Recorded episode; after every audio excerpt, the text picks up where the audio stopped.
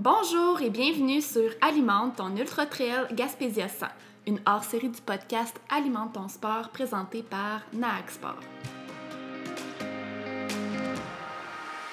Mon nom est Audrey Bélanger-Leclerc et je suis nutritionniste du sport diplômée du Comité international olympique. Au début de ma pratique privée en nutrition sportive, j'ai rapidement constaté les dégâts de la désinformation nutritionnelle. On est bombardé d'informations en nutrition, que ce soit sur les réseaux sociaux ou dans les médias. Je me retrouve souvent devant des gens qui sont mêlés, confus et qui appliquent toutes sortes de stratégies nutritionnelles, parfois non optimales, d'autres fois inadéquates et même souvent dangereuses. Avec le temps, j'ai compris que je devais non seulement aider les quelques personnes que je vois dans mon bureau, mais aussi que je devais aider plus de monde et faire entendre ma voix à plus grande échelle. Et c'est ainsi qu'Alimente ton sport a vu le jour. Si tu veux connaître mes meilleures recommandations en nutrition sportive, améliorer tes performances dans le plaisir et travailler ton alimentation sans culpabilité, bienvenue sur Alimente ton sport! Et salut! T'as bel et bien entendu, bienvenue sur Alimente ton Ultra Trail Gaspésia 100. Euh, le podcast va changer de nom pour deux épisodes que j'ai créés en collaboration avec la course Ultra Trail Gaspésia 100, euh, qui est une course en sentier entre mer et montagne qui a lieu à Percé en Gaspésie, dans notre belle Gaspésie du Québec. Euh, si vous me suivez sur les réseaux sociaux, vous savez déjà que je fais maintenant partie de l'équipe de l'Ultra Trail Gaspésia 100 en tant que nutritionniste du sport. En fait, je vais travailler sur l'élaboration du plan de ravitaillement de la course. Euh, et mon mandat consiste aussi à établir différentes recettes qui vont être servies sur le parcours. D'ailleurs, si tu as euh, en tête d'être présent à cette course-là ou si tu connais des gens qui seront présents, écris-moi, ça va me faire plaisir d'échanger avec toi. Euh, moi, je vais être là, donc je vais être super excitée de rencontrer des gens, de discuter avec des coureurs là-bas.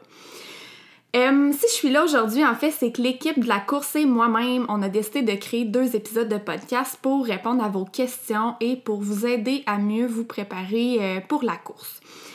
Euh, je veux vous rappeler que ce premier épisode de podcast est présenté par Naak Sport, qui est une entreprise québécoise qui développe différents produits pour les sports d'ultra-endurance. Euh, ils ont des barres énergétiques, des gaufres énergétiques, de la poudre de protéines et depuis peu, ils ont aussi un mélange de poudre pour faire une boisson d'hydratation qui va fournir à la fois des glucides, des électrolytes, des protéines. Donc, si tu connais pas cette entreprise-là, ils ont quand même une belle gamme de produits. Je t'invite à aller visiter leur site web et les produits seront aussi disponibles sur le parcours de la course.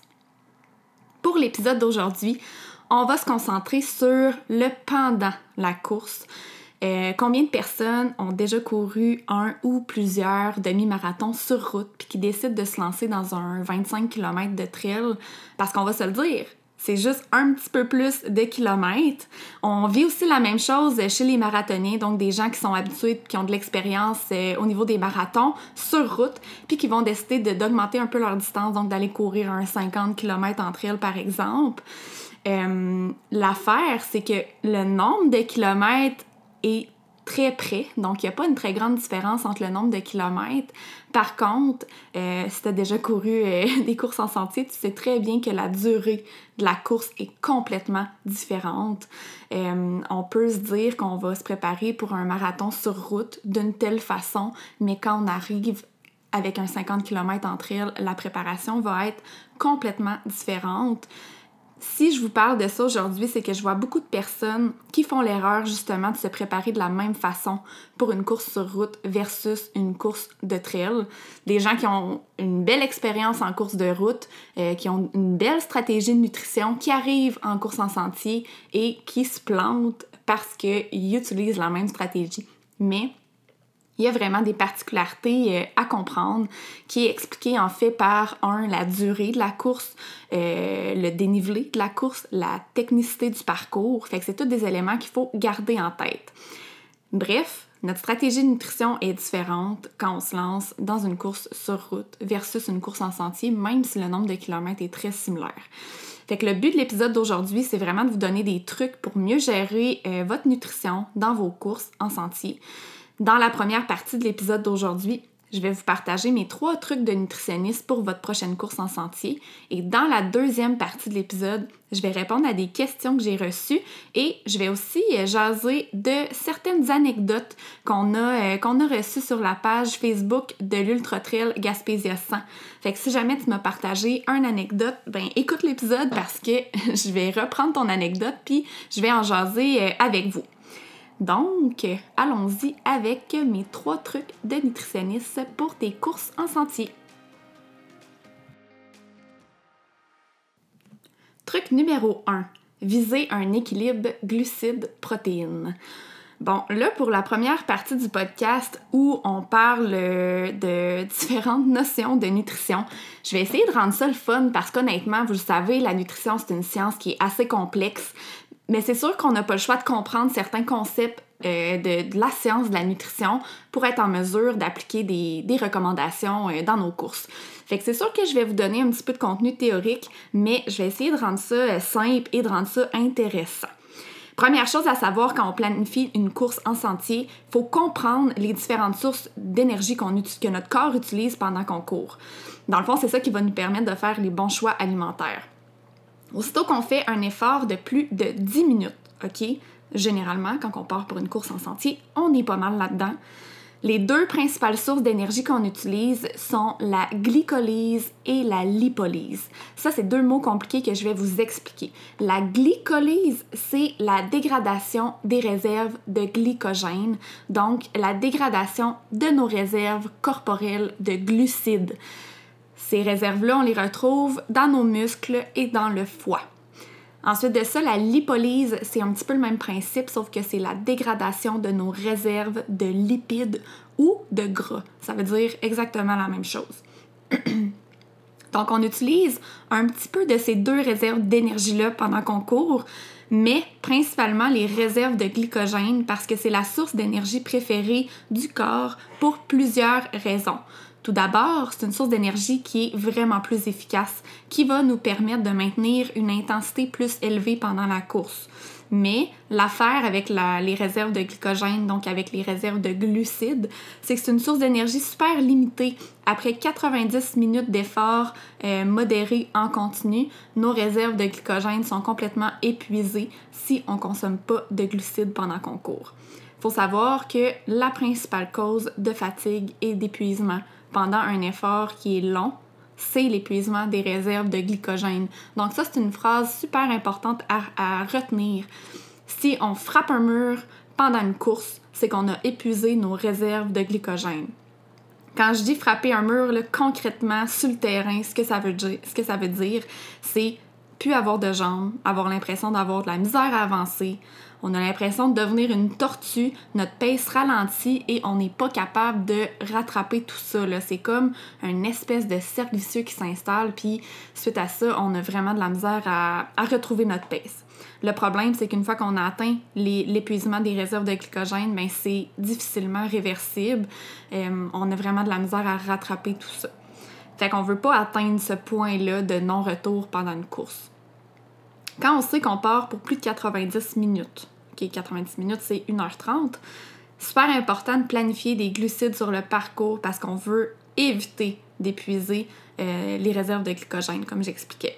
On va aussi utiliser un petit peu euh, les réserves de lipides, mais les réserves de lipides, c'est des réserves qui nous permettent de courir longtemps, mais très lentement. C'est les réserves qui vont nous permettre de courir comme une tortue, justement. Fait que si on veut courir un petit peu plus vite qu'une tortue, faut nécessairement consommer des glucides pendant notre course pour euh, un peu prioriser ces réserves-là et euh, s'assurer qu'on n'épuise pas nos réserves de glucides. La recommandation en termes de quantité de glucides à consommer par heure d'effort pour une course en sentier qui est assez longue, on vise un 30 à 60 grammes de glucides par heure.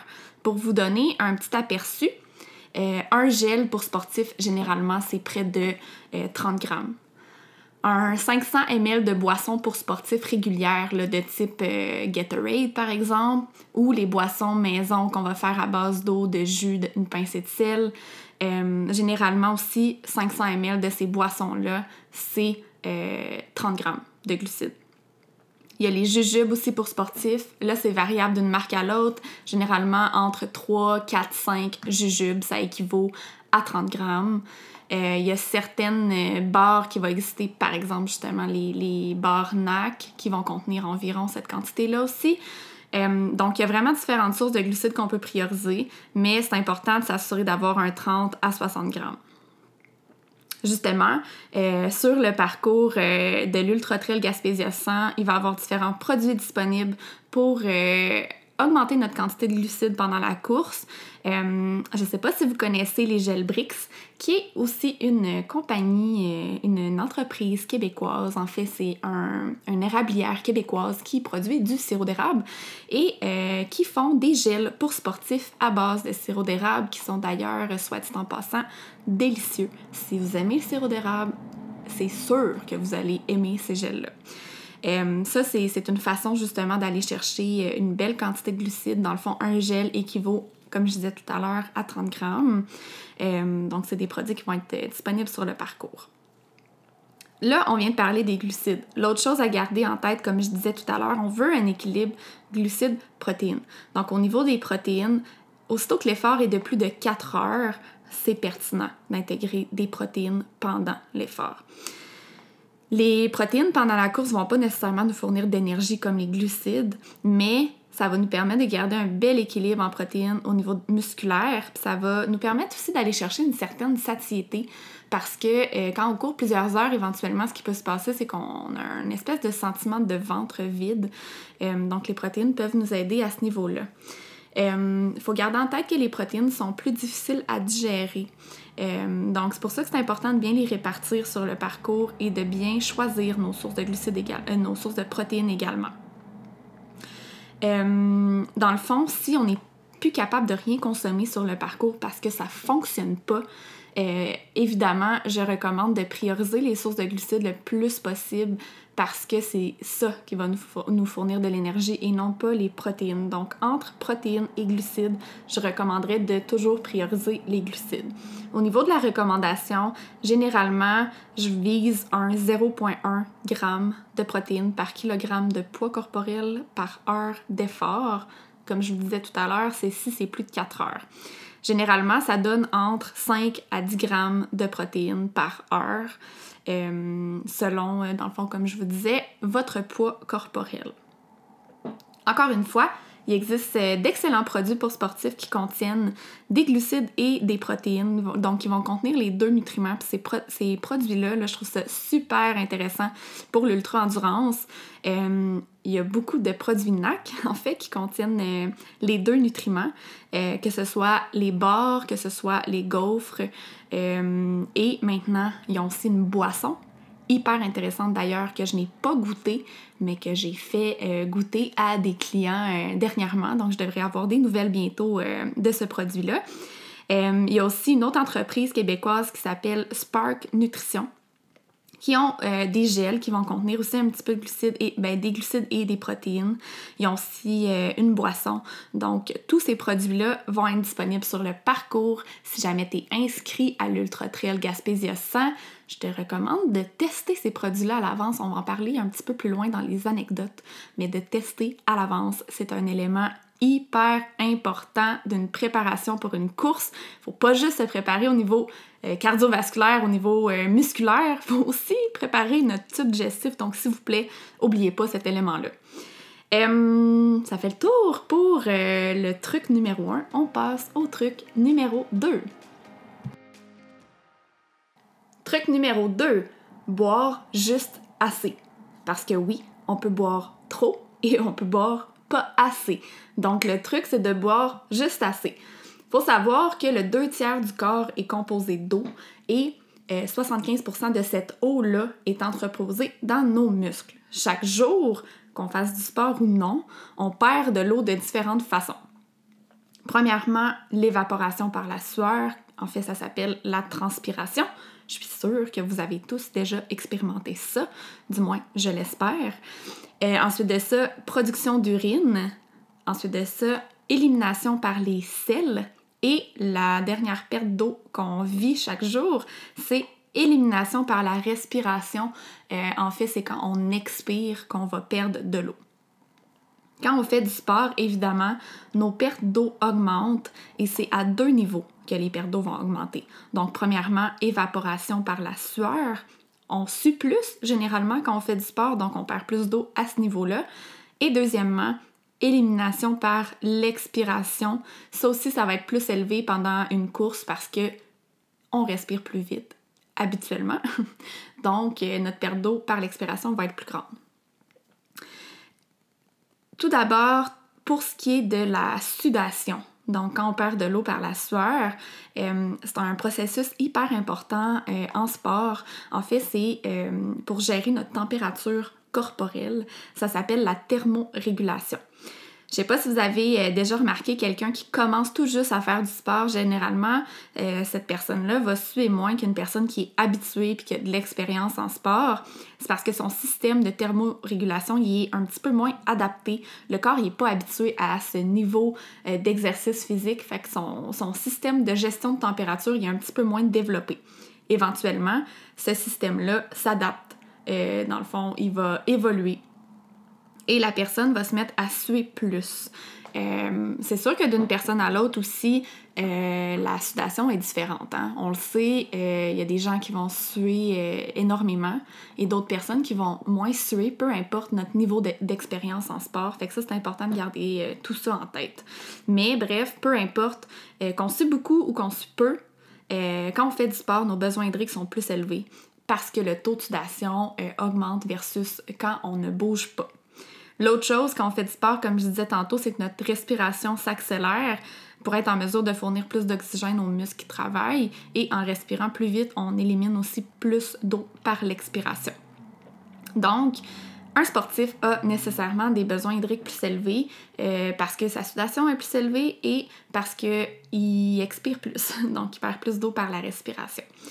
Juste pour vous comparer euh, une personne qui est sédentaire versus euh, un athlète ou un sportif, une personne sédentaire perd environ 2 à 2,5 litres d'eau par jour.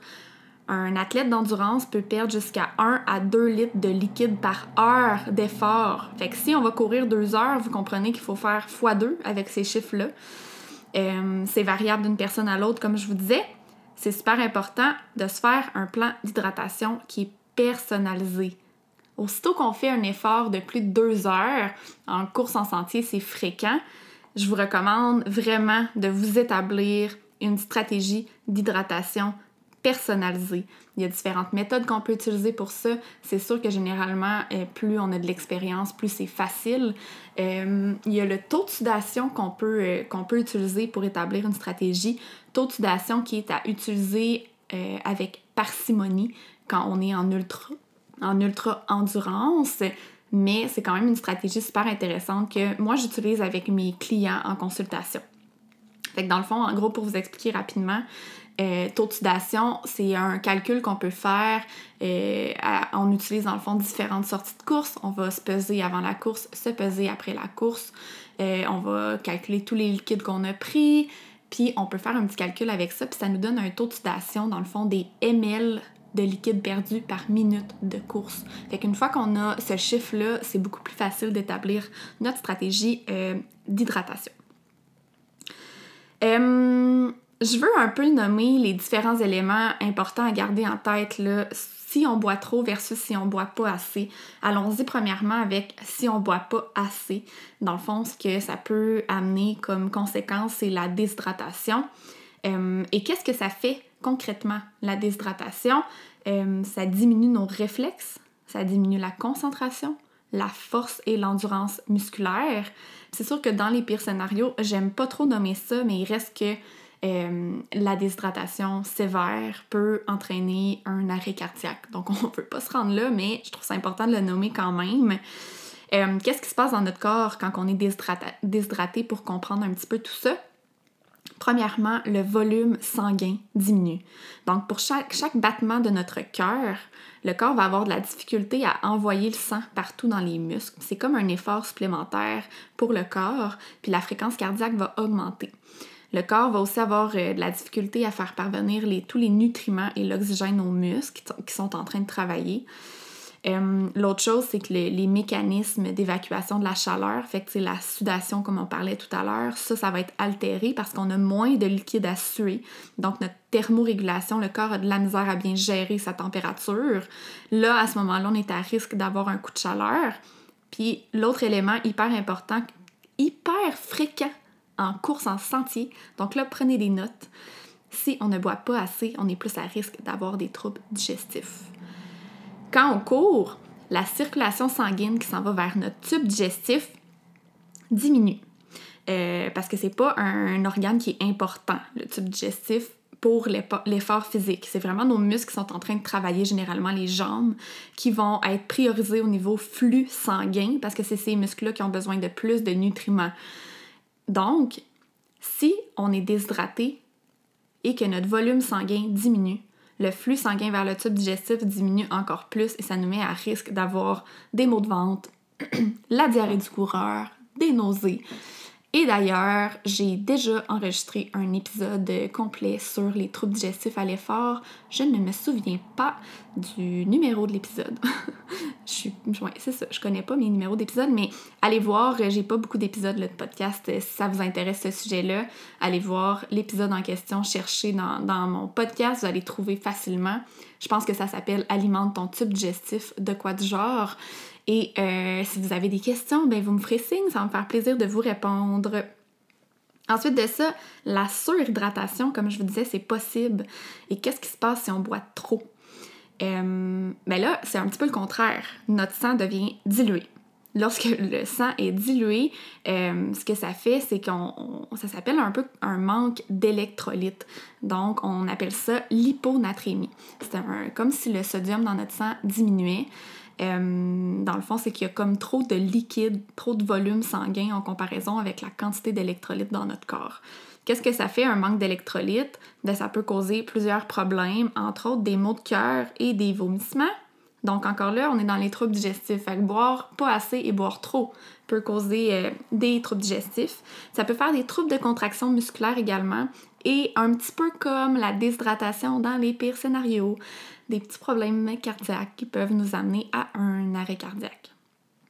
En termes de recommandations euh, d'hydratation, comme je vous disais, c'est sûr que si vous voulez vous établir une stratégie personnalisée, regarder un petit peu votre taux de sudation, avoir quelqu'un qui vous accompagne, je vous recommande fortement de consulter. Euh, c'est beaucoup plus facile euh, et beaucoup plus sécuritaire également.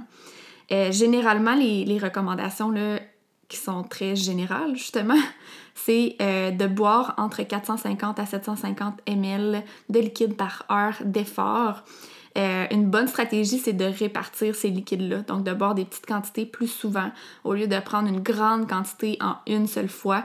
Quand on répartit mieux, on est moins à risque d'avoir des troubles digestifs. Donc on peut viser environ 150 euh, à 250 ml chaque 20 minutes. Il faut se retenir aussi que Boire trop, comme je disais, ça peut nous amener des troubles digestifs. Euh, dans le fond, le tube digestif, il y a une capacité maximale d'absorption des liquides qui tourne autour de 800 à 1200 ml par heure. Fait que c'est sûr que si tu bois 1500 ml chaque heure, ça se peut que euh, ton tube digestif trouve ça difficile et que, que tu aies des maux de ventre, des ballonnements, euh, de la diarrhée également. Il euh, faut garder en tête que les besoins de chacun sont différents. J'en ai parlé au tout début. Fait que c'est hyper important d'aller euh, établir une stratégie de nutrition, euh, d'hydratation qui va être personnalisée. Sur le parcours de l'Ultra Trail Gaspésia je reviens à ça. Je trouve ça important de vous en parler pour vous aider à mieux vous préparer pour cette course-là. Euh, il va y avoir différentes choses que vous allez pouvoir utiliser pour euh, vous hydrater, mais il va aussi avoir des euh, produits qui vous permettent de faire tout. Donc, d'aller chercher, oui, l'hydratation, mais aussi des glucides, aussi des protéines, aussi des électrolytes. Donc, j'en ai parlé tout à l'heure, il existe les produits Spark qui vont être disponibles sur le parcours. Donc, c'est super intéressant pour ça. Voilà le truc 2. On passe au truc numéro 3 qui, je vous le promets, est beaucoup moins théorique et beaucoup, plus euh, pratico-pratique. Truc numéro 3. Varier les aliments sur le parcours. Les aliments ou les suppléments en fait que vous utilisez. Les saveurs également. Euh, un autre phénomène euh, super fréquent en course en sentier ou en ultra-endurance quand l'événement est super long, c'est la saturation des papilles gustatives. Nos petites papilles qu'on a à l'intérieur de notre bouche qui nous permettent de goûter les aliments. Euh, mais quand on court plusieurs heures, à un moment donné, nos petites papilles sont tannées. Dans le fond, généralement, ce qui va se passer, c'est que nos papilles vont devenir euh, saturées du goût sucré souvent parce que ça va finir par nous tomber sur le cœur. Euh, on le sait, on a besoin de consommer quand même des quantités de glucides qui sont euh, quand même élevées. Et ben, tous les aliments sucrés finissent par goûter un peu la même chose. Fait que c'est vraiment fréquent de, voir nos papilles devenir saturées quand on court plusieurs heures. Pour diminuer ce risque-là, il faut dès le départ varier les aliments qu'on consomme sur le parcours. Si on planifie courir pendant 9 heures et manger les trois mêmes aliments ou suppléments pendant ces 9 heures-là, c'est sûr qu'après quelques heures, on va être tanné. Et nos papilles vont être tannées.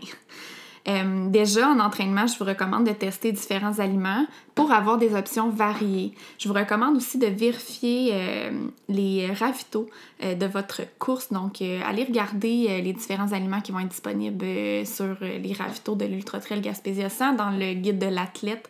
Il y a tout le temps, c'est pas divisé par ravitaux, là, mais il y a tout le temps une liste d'aliments qui vont être disponibles. Fait qu'allez regarder ça à l'avance, c'est super intéressant pour tester des choses qui vont être disponibles sur le parcours. Euh, l'autre chose aussi, un autre truc pour éviter euh, de devenir saturé, il euh, faut planifier des aliments que j'appelle réconfort. C'est des aliments qu'on aime manger dans le quotidien, qui nous font plaisir et qui vont aussi nourrir notre mental. Combien de coureurs sont réconfortés par leur beau petit morceau de brownies dans un ravito, par une soupe ramen ou par des simples chips? Avez-vous déjà vu ça? J'espère que oui. Euh, en fait, on a chacun nos goûts, hein, vous le savez, puis c'est super important de respecter nos goûts quand on part pour plusieurs heures. Parfois, euh, c'est pas des aliments qui vont être hyper bénéfiques au niveau de notre performance physique, mais ça va être hyper bénéfique pour notre performance mentale. Fait qu'en course en sentier, on, sort un petit peu des sentiers battus, justement, mon Dieu, euh, je fais une petite, petite analogie. Euh, tu sais, en course sur route, c'est rare qu'on va voir des gens manger des chips. En tout cas, euh, c'est beaucoup plus rare qu'en course en sentier. Moi, je pense pas que j'ai déjà vu ça. Mais en course en sentier, justement, pour nourrir le mental, nourrir nos papilles gustatives avec d'autres goûts, c'est super pertinent d'intégrer des aliments comme ça. Il n'y a pas de, de recette parfaite, là. Donc, euh, chaque personne est différente, donc il y a des gens que ça va être les chips, il y a des gens que ça va être d'autres types d'aliments sucrés, il y a des gens que ça va être une recette chaude, réconfortante, il y a des gens que ça va être des wraps, peu importe en fait, ou une soupe ramen comme je disais tantôt, peu importe c'est quoi l'aliment utilisé, euh, c'est important d'en planifier et d'y penser à l'avance. La réussite d'une aussi longue course, ça dépend pas juste des aliments qu'on va mettre dans notre corps pour nourrir notre capacité physique donc, tantôt, on parlait justement des glucides, des protéines. Donc, c'est pas juste ça. Ça dépend aussi beaucoup des aliments qu'on va utiliser pour nourrir notre mental. Donc, les aliments qu'on appelle réconfortants. Euh, dans le fond, à l'Ultra Trail Gaspésia 100, je suis en train de travailler là-dessus présentement, donc je ne peux pas m'avancer, mais je peux vous dire qu'il va y avoir des recettes chaudes qui vont être servies. Et généralement, les recettes chaudes servent justement à nourrir le mental, si vous avez des suggestions de trucs à avoir dans les ravitaux, c'est le temps de m'écrire. Vous pouvez euh, m'écrire sur les réseaux sociaux, donc mon Instagram qui est Audrey B. Leclerc.nutritionsport ou sur ma page Facebook qui est Audrey Bélanger Leclerc, nutritionniste du sport.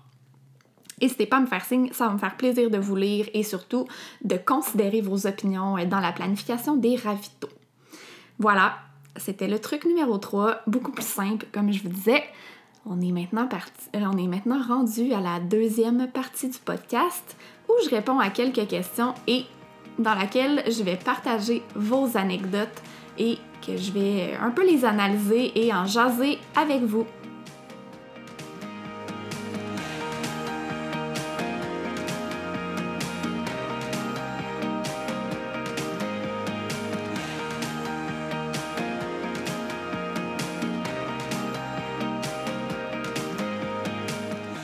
Donc, pour ce qui est des anecdotes, vous allez voir, en fait, j'en ai reçu euh, quatre et les quatre se ressemblent. en fait, on va pouvoir constater que les, petites anecdotes de nutrition en course en sentier, généralement, ça tourne autour des mêmes problématiques. Vous allez voir, on va en reparler quand j'aurai partagé les quatre anecdotes. On va y aller avec la première qui concerne en fait la course sur route, mais c'est quelque chose aussi que je vois euh, fréquemment en course en sentier, donc euh, on va l'analyser ensemble euh, parce que c'est le genre de choses qu'il faut éviter évidemment. L'anecdote en question, c'est J'ai couru mon premier marathon sans boire ni manger. Premièrement, sans boire ni manger, les deux éléments euh, ne vont pas nécessairement causer les mêmes choses comme on a pu euh, constater dans la première partie du podcast. Je vous dirais que le pire là-dedans, c'est le sans boire parce qu'on l'a vu, le risque de déshydratation dans une course est quand même élevé. donc, c'est super important de bien s'hydrater parce que, ben, un, dans, dans, dans une petite à petite échelle, ça peut euh, nuire notre performance, mais à plus grande échelle, donc avec une plus grande importance, ça peut euh, mener à des problèmes de santé euh, vraiment non négligeables. Donc évidemment, c'est sûr que de ne pas boire, ce n'est pas une bonne idée. Sans manger, honnêtement, il y, a plusieurs personnes qui font ça. Je ne dis pas que c'est la bonne chose à faire. Euh, généralement, le risque de faire ça, c'est euh, plus au niveau de la performance sportive. Euh, comme je l'ai expliqué aussi plus tôt, si on mange pas, ben on va peut-être avoir l'air d'une tortue. Donc, ça dépend de notre objectif de course et de ce qu'on veut, mais c'est certain que de partir pour quelques heures sans boire ni manger, définitivement pas une bonne idée. Fait que si tu écoutes le podcast aujourd'hui, puis que je t'apprends ça, je te recommande dès aujourd'hui de commencer à pratiquer ta stratégie de nutrition et d'hydratation. Ça fait le tour pour euh, l'anecdote numéro 1. L'anecdote numéro 2, j'ai couru mon premier trail sans jamais avoir utilisé un camelbag. J'ai compris comment ça marche à un kilomètre de l'arrivée. C'est pas vraiment un, anecdote nutrition très, très, très spécifique euh, aux nutriments consommés. Mais je la trouve tellement intéressante parce que, mon Dieu, que ça arrive souvent. Les gens qui euh, ne testent pas leur équipement à l'avance. Puis, ça peut paraître banal, c'est un détail, mais quand on sait pas comment ça fonctionne, mon Dieu, ça fonctionne, ça, ça marche pas. On peut pas euh, réussir à, avoir du fun pendant notre course. Puis on va se le dire, l'objectif, c'est, d'avoir du fun puis de profiter du parcours. Euh, bon, au moins, la personne a réussi à trouver comment ça marche à un kilomètre de l'arrivée, quand même, c'est avant la fin. Mais c'est certain que je te recommande de tester ton équipement à l'avance tout l'équipement que tu vas avoir sur toi pendant ta course. Euh, et c'est sûr que là, c'est ma tête de nutritionniste qui parle, mais l'équipement que tu vas utiliser pour apporter euh, tes suppléments pour sportifs, tes aliments, ton hydratation, hyper important d'avoir une stratégie aussi euh, qui fonctionne bien. troisième anecdote. J'ai perdu une barre énergétique j'ai décidé de substituer la barre par des gels et j'ai dû courir une toilette à l'autre après. Ça revient au même de dire faut tester nos choses à l'avance. Que ce soit l'équipement ou que ce soit la nutrition, euh, nécessairement, il faut le tester à l'avance parce qu'il y a certains gels qu'on peut tolérer au niveau digestif, qu'on va les prendre, il n'y aura aucun problème. sais, la valeur nutritive des gels est très similaire, mais les nutriments qu'on retrouve à l'intérieur, c'est pas toujours la même chose. Fait que c'est sûr que si on n'a pas testé le gel, euh, ça se peut qu'on le tolère pas. Puis encore là, il faut se poser la question euh, quand ça nous arrive en course euh, d'essayer un nouveau produit puis qu'on le tolère pas. Est-ce que c'est vraiment le nouveau produit qu'on a, qu'on a testé qui n'a pas fonctionné ou la comparaison de la valeur nutritive entre la barre qui aurait dû être consommée normalement versus le gel? Peut-être que la barre est un petit peu moins glucidique que le gel. Euh, donc, à ce moment-là, la barre était mieux tolérée, mais là, avec ce qui avait été consommé avant le gel, s'il était plus glucidique, on ajoute cette quantité de glucides-là par-dessus les autres aliments qui avaient été consommés. Peut-être que euh, va au-delà de la, la, tolérance digestive en termes de quantité de, glucides. De glucides. Fait que, tu sais, on n'a pas de réponse parfaite sur ce qui est arrivé. Euh, exactement dans le tube digestif de cette personne-là en question. Euh, est-ce que c'est le gel, la marque en soi qui n'a pas été tolérée ou bien, comme je disais, c'est une question de quantité de glucides euh, ou autre cause, hein, parce qu'il euh, y a tout, toutes sortes de causes des, des, troubles digestifs. L'état d'hydratation aussi, comme j'ai expliqué plus tôt, ça peut influencer.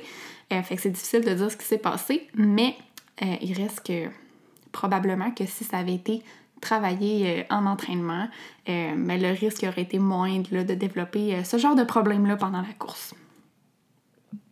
Dernière anecdote, être malade comme un chien après lance à beau-fils et être incapable de remanger jusqu'à la ligne d'arrivée. Mon corps n'était pas habitué de prendre des glucides en grande quantité et le Pepsi, suivi d'un Brix, a été fatal. Et ça, je trouve ça tellement intéressant comme anecdote. Honnêtement, c'est de la pure analyse nutrition que je vais faire à l'instant. clairement, ça devait être une trop grande quantité de glucides, en fait, qui ont, été consommés à ce moment-là.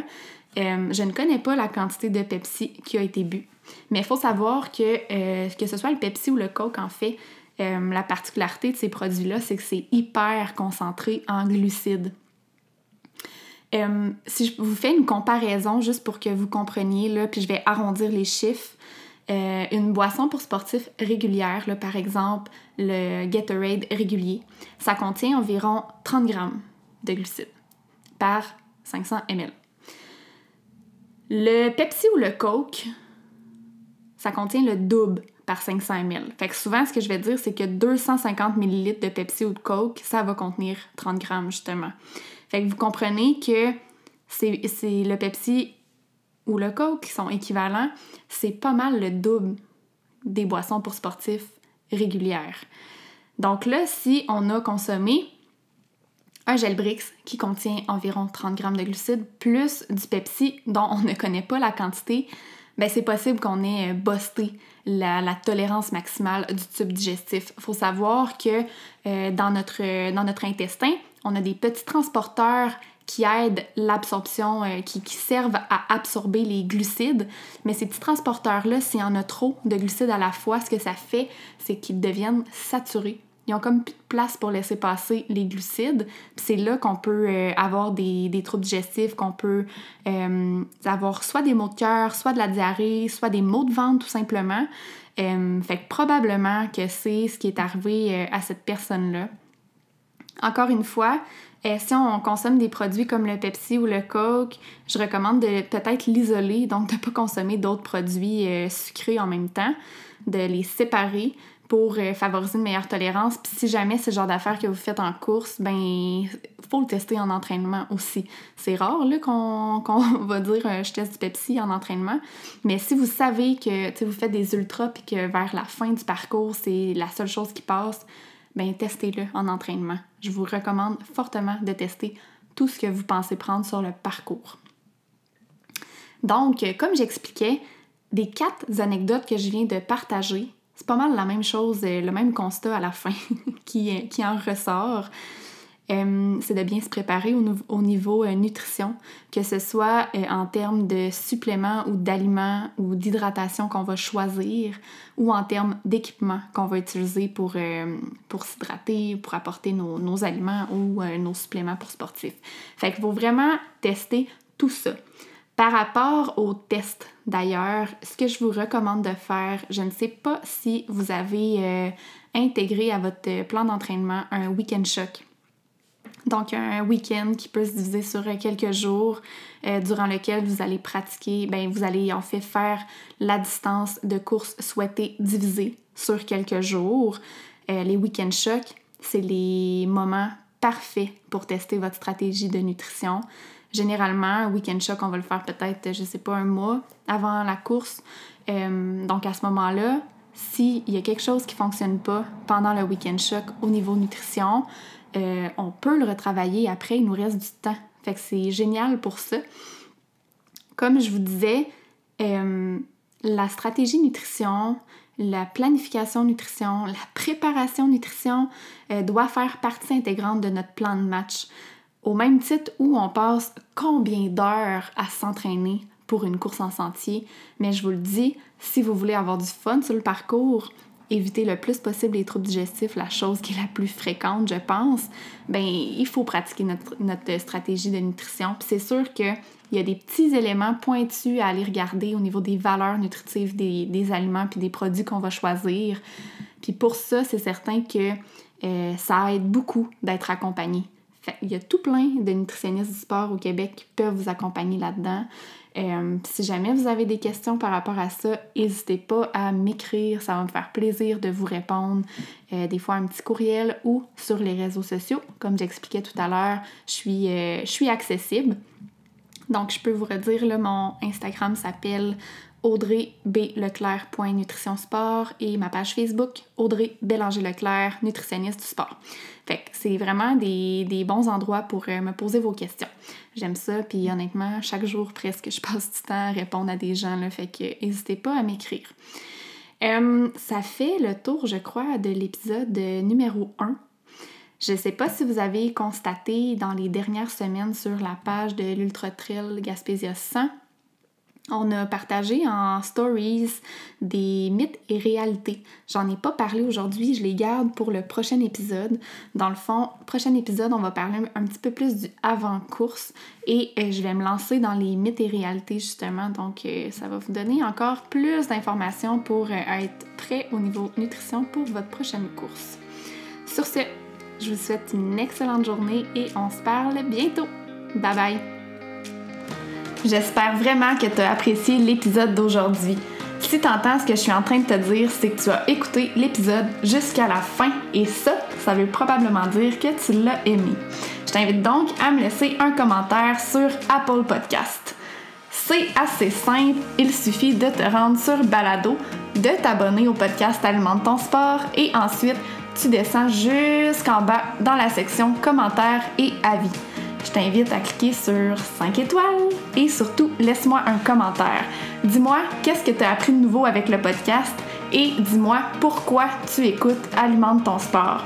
C'est la meilleure façon de me supporter dans le podcast et de m'encourager à venir vous jaser le plus souvent possible ici. C'est surtout la meilleure façon de me donner une bonne visibilité.